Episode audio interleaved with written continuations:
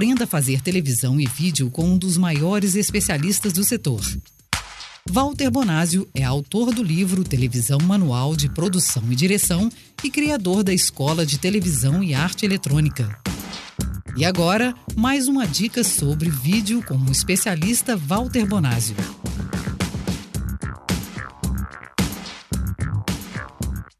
Um apresentador ou ator, principalmente na televisão ou no vídeo, tem na comunicação não verbal sua principal ferramenta para potencializar a sua relação com o público. Este tipo de recurso reforça o que o ator apresentador está falando. Como já conversamos em outros podcasts, a câmera tem a lente e a lente amplia tudo que ela foca: a expressão facial, o movimento corporal, os espaços, os gestos, um enquadramento, um close, um plano bem fechado no rosto é extremamente expressivo. É capaz de transmitir inúmeras emoções sem dizer uma única palavra. Por exemplo, as expressões faciais de felicidade, tristeza, raiva, surpresa, medo ou nojo são as mesmas em todas as culturas. Em qualquer parte do mundo, o espectador vai entender perfeitamente o que a pessoa está sentindo. Por isso, o poder dessa linguagem universal não pode ser ignorado ou desprezado pelo ator e apresentador. Os apresentadores experientes e bem-sucedidos sabem usar a combinação de movimento corporal e postura e normalmente são muito cuidadosos na maneira como se sentam, andam, ficam de pé ou seguram o microfone. Eu trabalhei com vários apresentadores na televisão, inclusive um deles, bem famoso, tinha uma coleção de fitas do Bob Barker. É um ator e apresentador muito popular nos Estados Unidos. Esse apresentador brasileiro ficou estudando o gestual desse apresentador norte-americano por anos. Aliás, eu sempre indico para aqueles que querem apresentar um programa no estilo game show ou até mesmo para repórteres aprender a postura no vídeo que assistam no YouTube o programa do Bob Barker.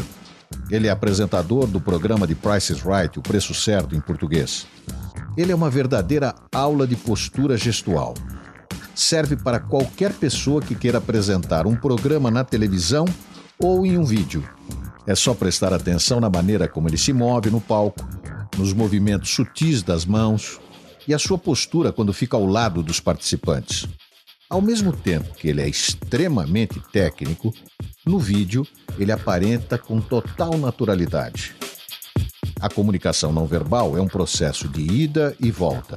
Ela requer foco na experiência do momento presente se o apresentador está pensando o que vai dizer ou preocupado com qualquer outra coisa, com certeza vai se perder na comunicação não verbal e não vai compreender as sutilezas que acontecem durante uma entrevista, por exemplo. Agora, quando o apresentador ou a apresentadora está totalmente presente na sua apresentação, ele ou ela melhora a sua performance não verbal. Mas o apresentador ou apresentadora tem que aprender a controlar o estresse quando vai gravar. Tem que buscar técnicas de relaxamento, meditação ou qualquer outra coisa que ajude a desenvolver o controle emocional.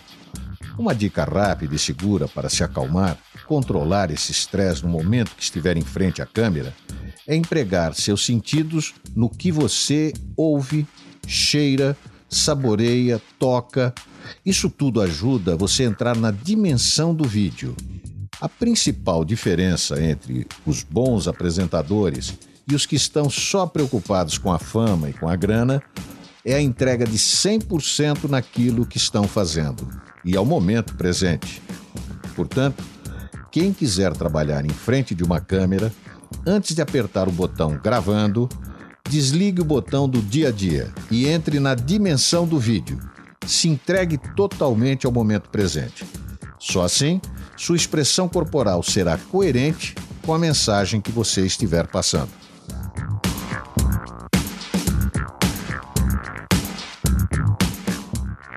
Você acabou de ouvir o podcast Escola do Vídeo com o especialista em comunicação e produção de televisão, Walter Bonásio.